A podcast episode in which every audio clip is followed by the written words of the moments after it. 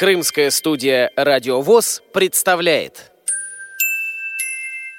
Программа подготовлена при финансовой поддержке Симферопольского производственного объединения «Крымпласт».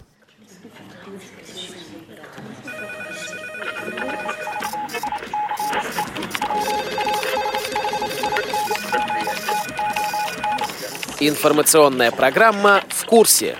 Новости Крымского региона.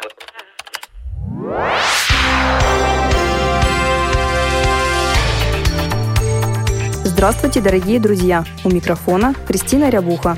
В июне Ялтинскому социально-трудовому комплексу Всероссийского общества слепых исполнилось 65 лет.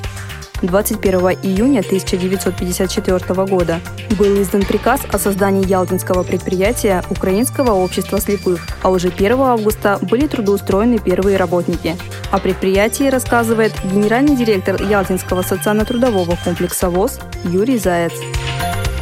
Что из себя представляло предприятие? Это был фанерный городок. Люди собирали фанеру, доски. Все сносилось по сегодняшнему адресу Дзержинского 8, где был пустырь. И на этом пустыре был построен фанерный городок, который положил начало нашего предприятия. Ну, шли годы, менялась структура города, менялись условия жизни. В 1956 году на месте, э, выделенном местной властью земельном участке было построено у нас первое здание, в котором мы сейчас вот находимся. Это был производственный корпус. И в этом корпусе уже начали э, принимать на работу первых работников, которые в цехах выпускали первую продукцию. Первая продукция на производстве была для шляпочной фабрики, коробки для шляпок, посылочные ящики из фанеры. Мы все знакомы с ними. И в дальнейшем пошло развитие уже 66 года, производство пластмассовых изделий, потом выпуск продукции для искусственного осеменения для сельского хозяйства. С 2015 года у нас меняются технологии на предприятии, выбираем еще одно направление для развития предприятия. Это сувенирная продукция. Праздничная программа проходила в Ялтинском театре имени Чехова. Среди гостей мероприятие посетили представители Крымской республиканской организации ВОЗ, органов власти города Ялты и ветераны производства. Поздравить с юбилеем приехал и руководитель аппарата управления Центрального управления ВОЗ Владимир Рузляев. Очень много предстоит работать вашему предприятию. Мы оказывали, будем оказывать помощь предприятиям, те, которые находятся в Крыму. Сейчас вам необходимо на данном предприятии, во-первых, привести предприятие в надлежащий вид, в хороший вид, проведите хороший ремонт, разработайте хорошую программу для того, чтобы организовать работу наших инвалидов здесь. Под программу выделенные денежки будут деньги для того, чтобы, но главное, чтобы предприятие работало. Это очень важно.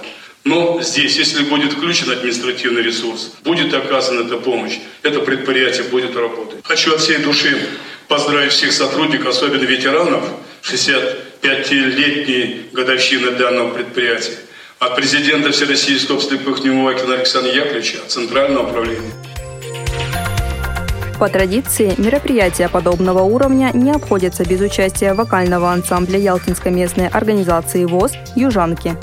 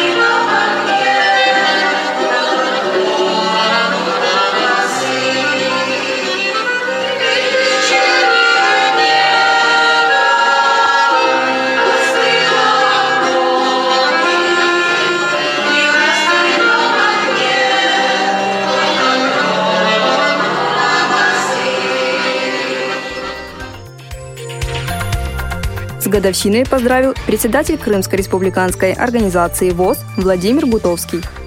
Крымская республиканская организация ВОЗ с огромным удовольствием и от всего сердца поздравляет всех сотрудников и ветеранов производства Ялтинского социально-трудового комплекса со славным юбилеем – 65-летием со дня основания. Поздравляю предприятие с юбилеем, нельзя не поздравить его родителей, ветеранов производства, чьим трудом все заставалось, то есть всех вас. Желаем Ялтинскому предприятию, ее сотрудникам, чтобы никакие кризисы больше не тревожили вас и не отвлекали от такой нужной, такого полезного и такого непростого дела, как обеспечить работой и социальной защитой инвалидов. Мы рады за вас, гордимся вами, желаем вашему коллективу трудовых и творческих достижений, процветания, успехов, благой, бескорыстной, самоотверженной вашей работе. Воспоминаниями делится ветеран производства, заместитель генерального директора Ялтинского социально-трудового комплекса ВОЗ, председатель Ялтинской местной организации Александр Макуха. Тогда предприятие было, конечно, у нас очень большое.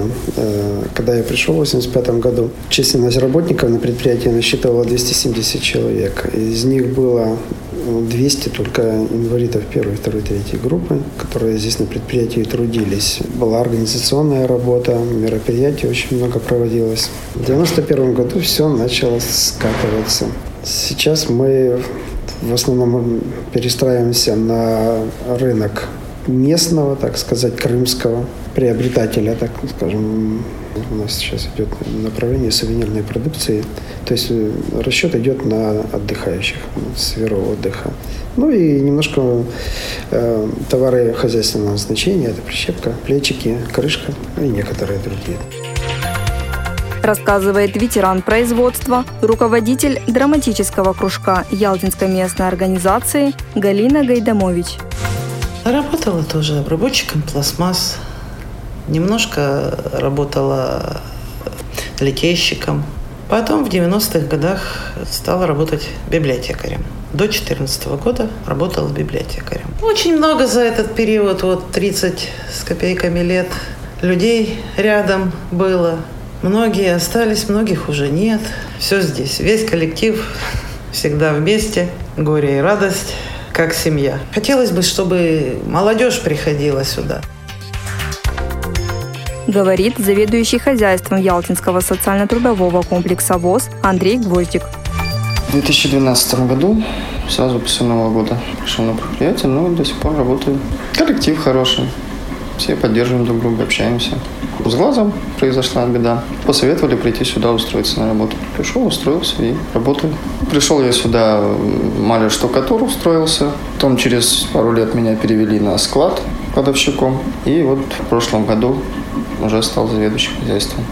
Надеюсь, получится отучиться, еще выше пойти.